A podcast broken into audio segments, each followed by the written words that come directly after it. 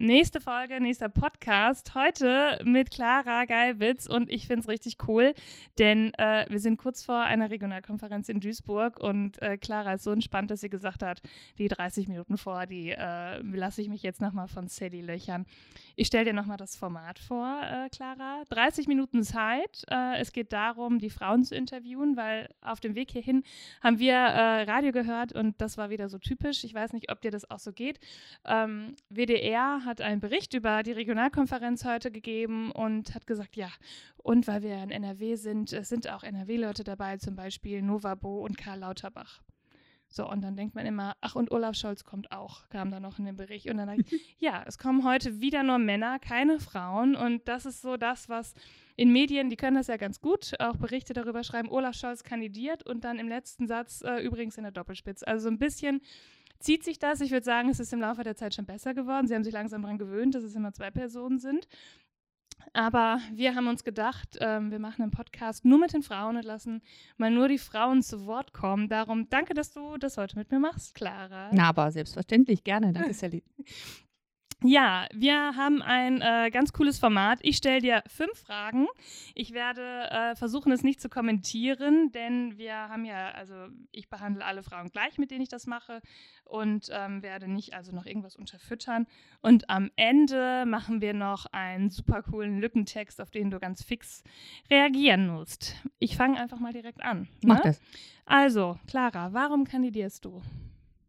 Zum einen ist äh, die Teilhabe von Frauen etwas, was mich ähm, mein ganzes politisches Leben schon begleitet. Und als wir im Parteivorstand diskutiert haben, was wir nach dem Rücktritt von Andrea Nahles machen, habe ich mich sehr dafür ähm, eingesetzt, dass es eine Doppelspitze gibt, weil ich glaube, dass das ein ganz wichtiger Punkt ist, um auch wieder stark zu werden. Wenn man heute junge Frauen fragt, ähm, sagen die nicht unbedingt als erstes, die SPD vertritt meine Interessen. Wir sind doch in der öffentlichen Wahrnehmung, du hast es ja gesagt, ein stark männerdominierter Laden. Und so habe ich eigentlich schon, bevor ich überhaupt darüber nachdachte, dass es mich vielleicht mal treffen könnte, äh, gesagt, wir brauchen auf jeden Fall jetzt auch eine Doppelspitze ähm, um auch einfach die Sichtbarkeit von Frauen in der SPD zu erhöhen. Und ich glaube, dass schon alleine durch dieses Verfahren gezeigt wurde, wie viele tolle, starke Frauen auch in der SPD sich engagieren und äh, wieder Ansprechpartner zu sein für Fraueninteressen, für die Interessen von Mädchen. Das wird der SPD gut tun, das wird uns stärker machen und ähm, das geht natürlich aus meiner Sicht am besten, wenn auch Männer und Frauen auf Augenhöhe gemeinsam Politik machen. Dann kommen wir direkt zur zweiten Frage. Ähm, es ist ja, ne, jede Regionalkonferenz erzählt man ja so ein bisschen auch das Gleiche wahrscheinlich. Ne?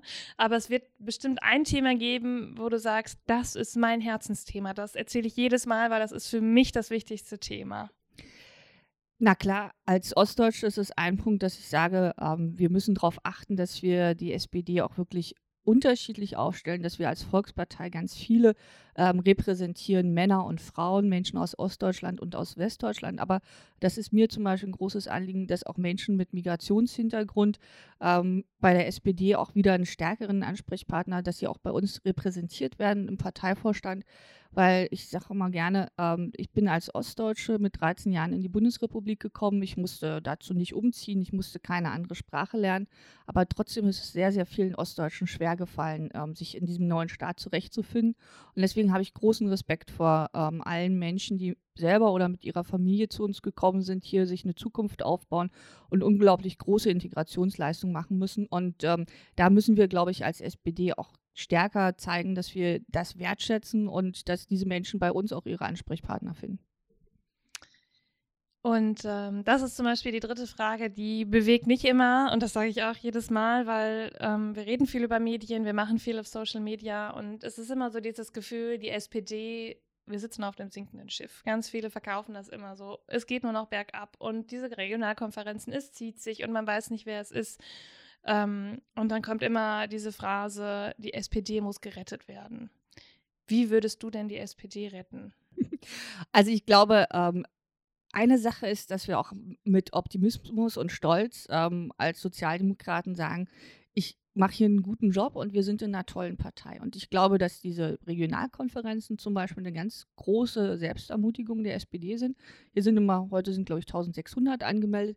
In der Regel haben die hinterher bessere Laune als vor äh, Beginn der Veranstaltung, was bei SPD-Veranstaltungen jetzt nicht immer zwingend der Fall war in der Vergangenheit. Und ich glaube, dass wir auch ganz klar machen müssen, dass wir viele gute Sachen für die ähm, Menschen in diesem Land erreichen, auch in dieser ungeliebten großen Koalition. Ich denke zum Beispiel an die BAföG-Erhöhung, die wir geschafft haben, an das gute Familiengesetz, ähm, das gute Kita-Gesetz, das starke Familiengesetz oder zum Beispiel an die Abschaffung des Kooperationsverbotes von Bund und Ländern, was uns überhaupt erst in die Lage versetzt, wirklich auch intensiv wieder in Bildungseinrichtungen zu investieren. Und ähm, was ich bedauerlich finde, ist, vielleicht hat der Sozialdemokrat so einen gewissen Hang zum Idealismus. Immer wenn wir ein Gesetz machen, klar mit dieser Union zurzeit, ähm, dann kommen viele Sozialdemokraten und sagen, das ist jetzt aber nicht 100% SPD-Position, das ist vielleicht jetzt nur 60% SPD-Position und legen den Fokus total auf das, was wir nicht erreicht haben. Und ähm, das versteckt so ein bisschen auch das, was wir alles Gutes erreicht haben. Und ich will gerne das umkehren, dass wir sagen, okay, das sind hier 100% SPD-Positionen, die werden wir aber nur in der Opposition oder in der Alleinregierung durchsetzen. Und auch wenn wir jetzt zum Beispiel über rot-rot-grüne Bündnisse nachdenken und überlegen, wird man auch da mit den Koalitionspartnern einen Kompromiss schließen müssen. Also diese, ähm, dieses Nicht-Wertschätzen von Kompromissen ist, glaube ich, ein großes Problem, wenn man zum Beispiel jetzt in, nach London guckt. Die sind ja nicht mehr in der Lage, zwischen den unterschiedlichen Interessen, die es da gibt, im Parlament einen Ausgleich ja, zu ähm, schaffen. Und das ist ganz dramatisch für, für ein Land. Und deswegen sollten wir als Volkspartei immer sagen, ein Kompromiss ist eigentlich eine gute Sache, weil wir auch unterschiedliche Teile ähm, zusammenführen. Zum Beispiel jetzt beim Klimapaket gibt es ja viele, die sagen, mein größtes Problem ist die Angst vor dem Klimawandel. Und dann gibt es aber auch Menschen, ähm, ich war jetzt zum Beispiel vor kurzem bei RWE, die sagen, ähm, mein größtes Problem ist meine Angst, den Job zu verlieren. Und die belauern sich auch gegenseitig manchmal misstrauisch und sagen, also die einen gefährden das Klima, die Industriearbeiter, und die Industriearbeiter denken, dass die Umweltschützer ihren eigenen Job gefährden. Und die Aufgabe von Sozialdemokratie ist es eigentlich, die zusammenzubinden und zu sagen, okay, wir nutzen jetzt zum Beispiel alle Milliarden, die wir in Klimaschutz investieren, um neue Industriearbeitsplätze mit sauberen Produkten zu schaffen, die dann auch in 20, 30 Jahren uns noch eine Exportnation sein lassen. Und deswegen werbe ich auch immer dafür, dass man den Kompromiss so bewertet, wie er ist. Es gibt gute und es gibt schlechte, aber ein Kompromiss an sich ist nicht schlecht. Und ähm, wenn wir jetzt uns kurz vorstellen, ne, wir haben den 01.01.2020 und du bist jetzt schon ein paar Tage Parteivorsitzende zusammen mit Olaf Scholz, dann ist ja immer die Frage, ja, ihr habt ganz viel erzählt, ganz viel Inhalte und was aber ganz konkret, was würdest du ganz konkret machen? Drei Sachen, wo du sagst, die setze ich sofort um. Also mir ist ganz wichtig, dass wir den Prozess, den wir jetzt angefangen haben, nämlich die Beteiligung der Mitglieder bei wesentlichen Fragen, dass wir die auch in Zukunft wirklich in der SPD-Führungskultur leben. Also das Schluss ist mit einsamen Entscheidungen in Hinterzimmern, ähm, dass man nie wieder als SPD-Mitglied aus der Zeitung erfährt, wer jetzt zum Beispiel unser nächster Kanzlerkandidat ist. Und deswegen sage ich auch, die organisatorischen Veränderungen, die wir machen müssen, die will ich gerne mit den Arbeitsgemeinschaften, mit den Landesverbänden zusammen besprechen und nicht sagen, hm, ich habe jetzt über Weihnachten mal äh, nachgedacht, weil ich alles anders machen will und das machen wir jetzt so. Also das muss aufhören, sondern äh, wir haben eine Kommission, wo auch Vorschläge gesammelt werden, wie wir zum Beispiel digitaler werden können, damit man schneller die Mitglieder befragen kann. Wir müssen überlegen, wie wir die Arbeitsgemeinschaften stärken und aus meiner Sicht ich komme ja aus dem Flächenland, ähm, sind die großen Herausforderungen jetzt die anstehenden Kommunalwahlen. Und da muss man aus meiner Sicht schauen, wie man das Willy Brandt-Haus in die Lage versetzt, vor Ort bei den Kommunalwahlen wirklich zu helfen. Weil das, was früher noch so ging, nämlich dass man das alles mit der Hand plakatiert und verteilt und gemacht hat, das ist heutzutage nicht mehr selbstverständlich. Und da müssen wir einfach gucken, wie wir eine professionelle Unterstützung hinkriegen von unseren Kommunalwahlen. Und natürlich ist eins meiner Ziele ähm, auch eine deutliche Steigerung des Frauenanteils in der Partei. Und da ist noch einiges zu tun. Definitiv. Ich wollte ja nichts kommentieren, aber da hast du wirklich recht. Letzte Frage. Ähm, wir haben sieben Doppelspitzenpärchen, die äh, antreten. Warum sollte ich denn genau dich und Olaf Scholz wählen? Also ich bevorzuge ja immer den Begriff Team, weil ich weiß nicht, was du bei Pärchen so denkst, aber bei mir ist das doch eher aus einer anderen Ecke des Lebens, also ein Team. Und ähm, uns allen sieben auf der Bühne war wichtig, dass wir gesagt haben, wir machen solidarischen Wettbewerb. Ähm, jeder wirbt für sich und macht aber die anderen nicht madig, weil ich glaube, eine der Grundvoraussetzungen, damit die Leute auch wieder Vertrauen in die SPD haben, ist Glaubwürdigkeit. Und wenn wir als Partei für eine solidarische Gesellschaft streiten, dann müssen wir erstmal mit uns selber solidarisch umgehen, sonst glaubt uns das keiner. Deswegen wärmen Olaf und ich als äh, zwei Sozialdemokraten mit ganz unterschiedlichen Backgrounds füreinander. Olaf ist unglaublich erfahren in Regierungsverantwortung. Ähm, ich bin auch aus einem Landesverband, der seit 30 Jahren regiert. Das heißt, wir beide haben Spaß am Gestalten am Lösen von Problemen. Nicht zwingend, das wird ja Olaf immer unterstellt in einer großen Koalition. Also er hat in Hamburg ja auch schon rot-grün regiert, auch alleine. Und ich in Brandenburg jetzt im Parlament äh, zehn Jahre mit ähm, den Kollegen von der Linkspartei. Also wir sind schon ähm, sehr, sagen wir mal, pragmatische, lösungsorientierte Sozialdemokraten und uns ist die soziale Frage ganz wichtig. Olaf hat ja in Hamburg schon extrem viel in äh, Wohnungsbau investiert, als das bundesweit überhaupt noch nicht so ein Megathema war. Und mein Thema ist natürlich auch die Beteiligung von Frauen und von Ostdeutschen als ähm, gerade ein Punkt, wo ich sage, wir sind in diesen Bereichen nicht repräsentiert genug. Und wenn man wirklich die Sachen ändern will, die Lohnlücke schließen, ähm, die Mehrwertsteuerungerechtigkeit bekämpfen und andere Sachen, muss man zwingend auch immer eine weibliche Perspektive in den Politikprozess einbringen. Und das habe ich mir vorgenommen. Sehr schön. Das waren schon die fünf Fragen. Jetzt kommt das, was ich immer am liebsten mache: Sätze ergänzen und zwar ganz schnell. Ich glaube, das ist kein Problem für dich. Ähm, das könnte so aussehen wie: Die Brötchen auf der Regionalkonferenz sind immer matschig, sagst du dann zum Beispiel. So, ne? so ungefähr ist das. Wir fangen an. Okay. Seehofer ist ein Charakterkopf und das ist manchmal schwierig.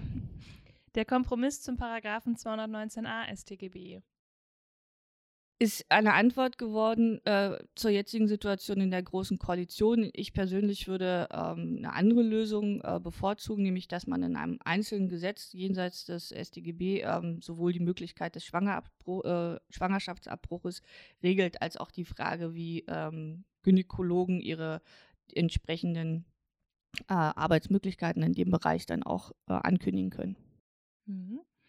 Klimaschutz bedeutet für mich Klimaschutz ist eine Notwendigkeit, um unseren Kindern eine gesunde Erde zu hinterlassen. Es ist aber auch eine große Chance, unsere Volkswirtschaft zu modernisieren und die Produkte von morgen zu entwickeln, damit wir nicht nur das Klima in Deutschland schützen, sondern auch in anderen Bereichen der Welt.